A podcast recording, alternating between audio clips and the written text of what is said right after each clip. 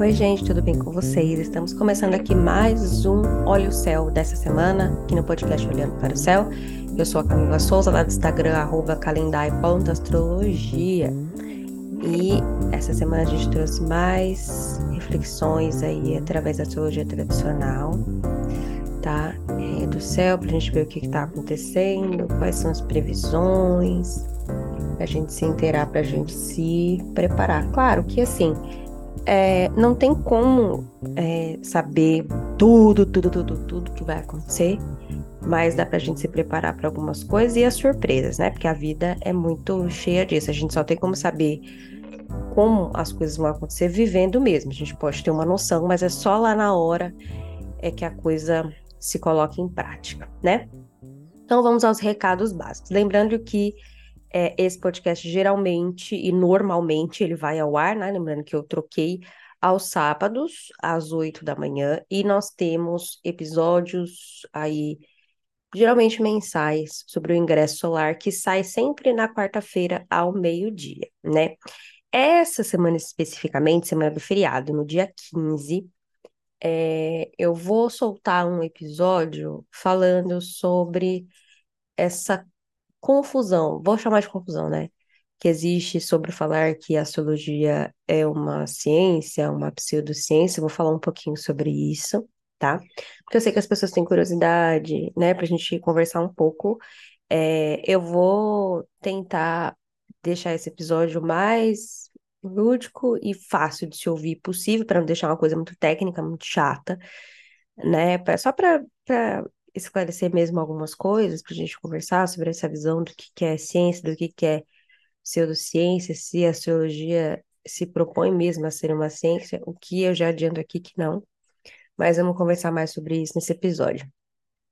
E lembrando que a agenda para previsões de 2024 é, está aberta.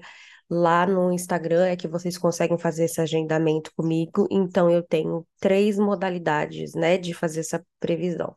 A primeira é através do mapa astral, né? Que eu faço o mapa, te falo como que vai ser o ano que vem, todas as tendências, todas as previsões, tudo certinho, tá?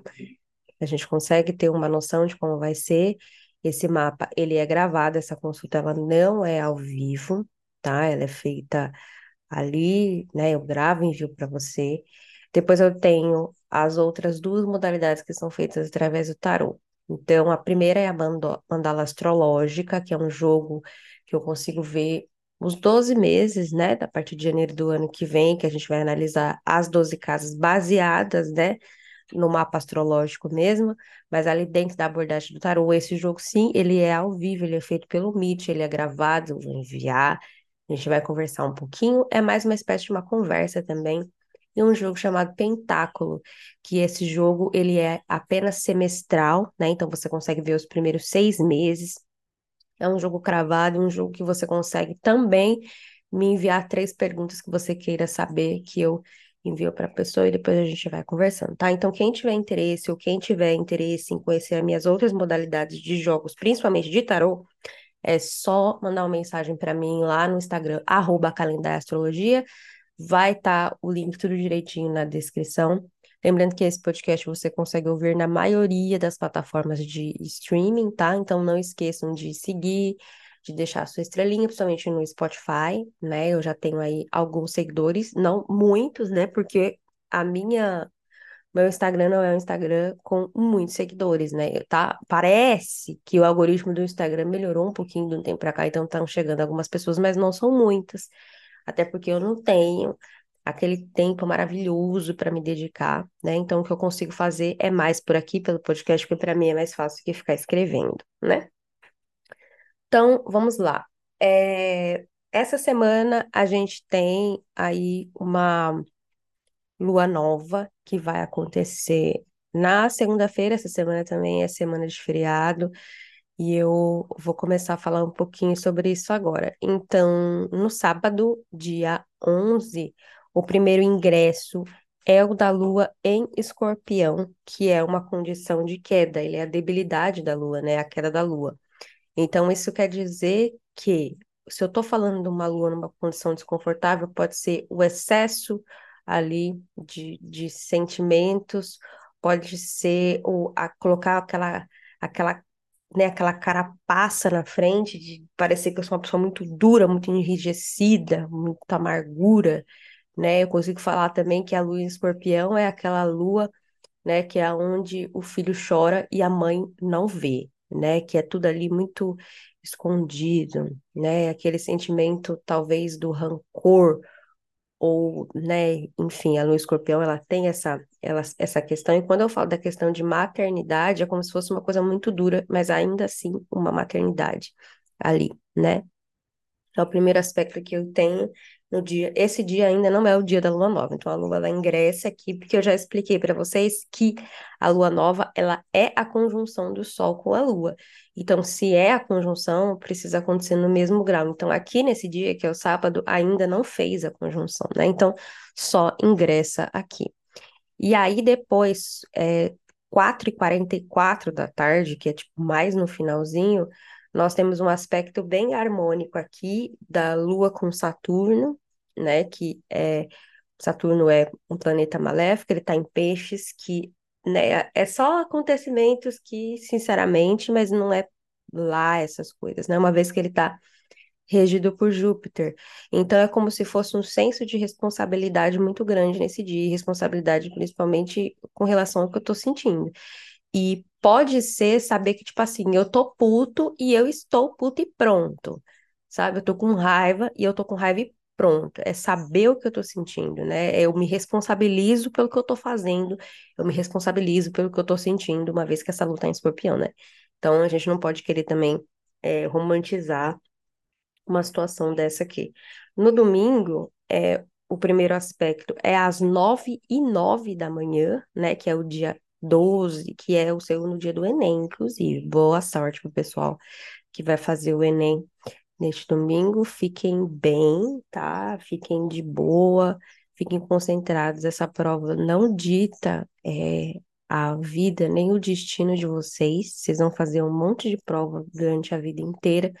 Essa pode ser a prova que vai proporcionar o seu ingresso na universidade, pode ser que não, pode ser a próxima. Então, fiquem bem, tá? Bebam bastante água, é, não fiquem perto de gente que está muito pilhada, porque é a pior coisa possível. Se o pilhado for você, tente ficar mais de boa, tá? Bom, então vamos lá. A gente tem esse primeiro aspecto.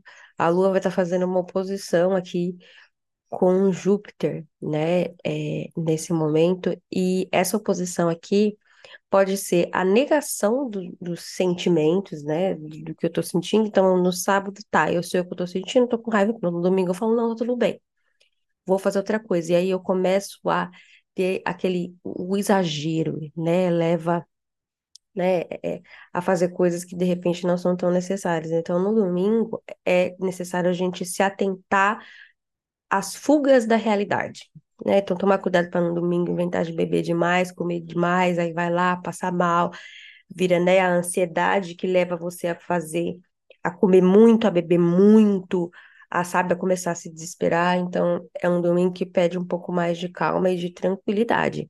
E aí, falando de signo, né, especificamente, é, pessoas dos signos fixos se atentar a essas coisas aqui. Signo fixo Aquário, Escorpião, Touro e Leão, tá? Quem tem ascendente, a um nível menor, mas ainda assim, sim, quem tem o Sol nesses posicionamentos, se atentar nesse domingo, depois a gente não tem mais nenhum aspecto. Na segunda-feira, dia da lua nova, essa lua ela acontece bem assim, tipo, pela manhã mesmo, 6h28. E é uma alunação aqui, é, não tá fácil, é a configuração dela está horrorosa, mas vamos lá, vamos destrinchar isso aqui. É uma lunação que abre em Sagitário, né? Ela tem esse ascendente, no qual o regente do ascendente aqui, que é Júpiter, ele está na casa 6, que é uma casa que fala sobre doenças, fala sobre animais domésticos, fala sobre responsabilidades, sobre devoções, sobre deveres, sobre trabalho árduo, tá?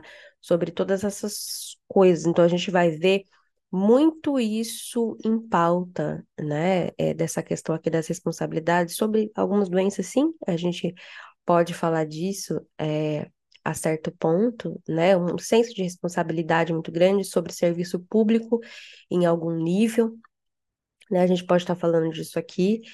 E é uma alunação cuja o Sol e a Lua ele cai na casa 12. A casa 12, entre muitas coisas, ela fala sobre prisões, ela fala sobre o celibato, sim, é, né? Fala sobre a depressão, fala sobre possíveis traições, fala sobre coisas que estão escondidas. Então, pode ser que a gente veja muito isso neste período. Né? Então a gente tem aqui a conjunção do Sol e da Lua, mas a gente também tem uma presença de um Marte muito forte aqui.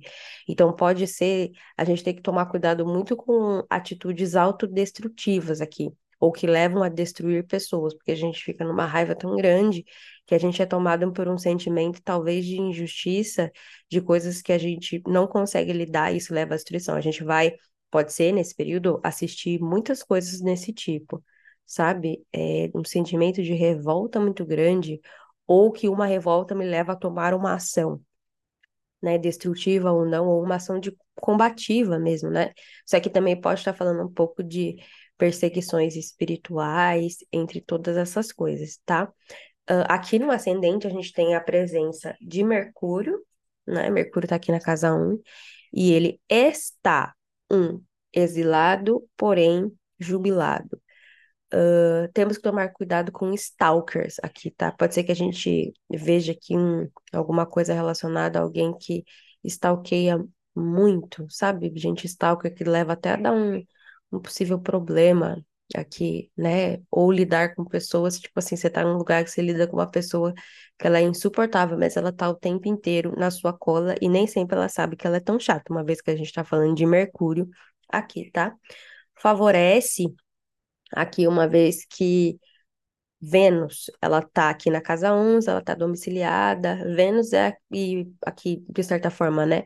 Mercúrio, por mais confortável que ele esteja em é, perdão, Sagitário, eles são os que estão melhores posicionados. Fora Marte, né, que tá na 12, mas ele tá bacana aqui também a, a nível de, né, de domicílio favorece aqui o serviço público, favorece as amizades, favorece as ONGs, né? Qualquer um que faça qualquer serviço de organização não governamental, de doações, enfim, todo esse processo de final de ano, ele favorece bastante, uma vez que essa Vênus rege aonde Júpiter está, que é na casa 6 também, né?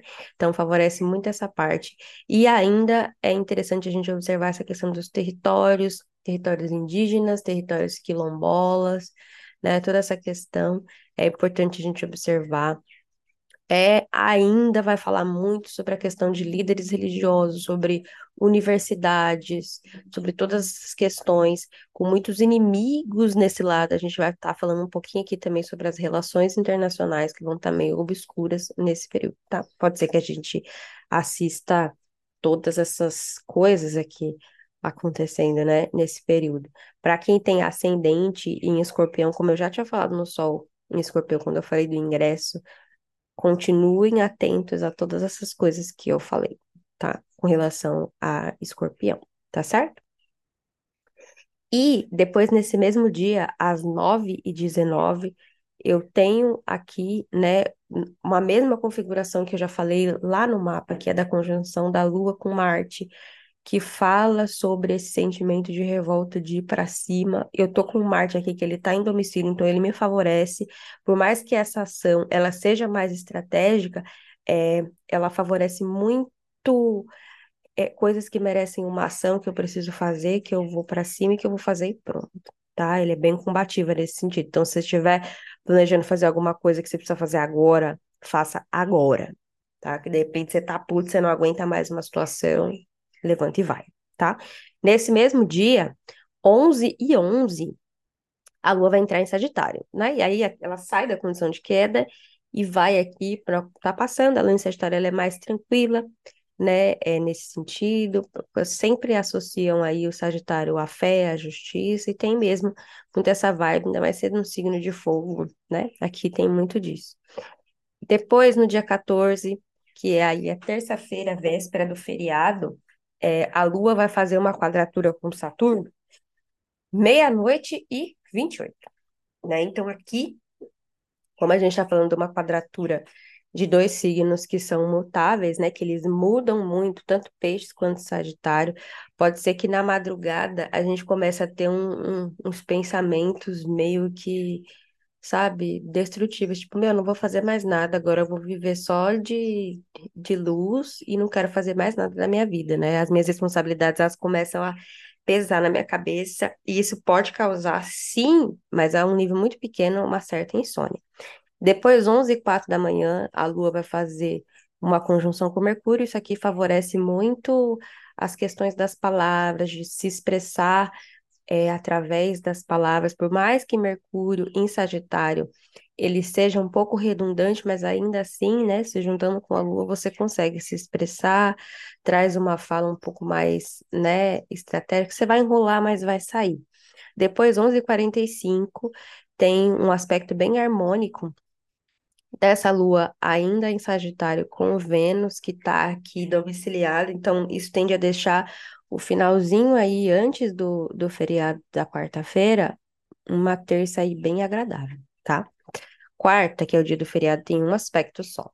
Mercúrio esse dia vai fazer um aspecto harmônico com Vênus, e tende a ser um dia muito agradável, muito tranquilo, um dia para você curtir, um dia para você aproveitar. E, enfim, tá? Essa quarta-feira aqui ela tá bem tranquilinha. Na quinta-feira, dia 16, o primeiro ingresso que tem nesse dia é da Lua entrando em Capricórnio. Capricórnio também é ainda exílio da Lua, né? É uma condição, sim, de desconforto. Eu acho o exílio pior do que a queda, porque na queda eu já caí. Aqui eu tô totalmente desconfortável e é isso, né? Então eu tendo a esconder o que eu tô sentindo, eu tendo a, a exagerar, às vezes, em algumas coisas, eu fico muito desconfortável com o que eu tô sentindo. A lua em Capricórnio também, a depender do caso, pode querer dizer que pessoas que nunca é, estão contentes com a casa, com o lar, qualquer lugar na face da terra é melhor do que a casa dela, né? A gente costuma falar um pouco sobre isso nessa lua.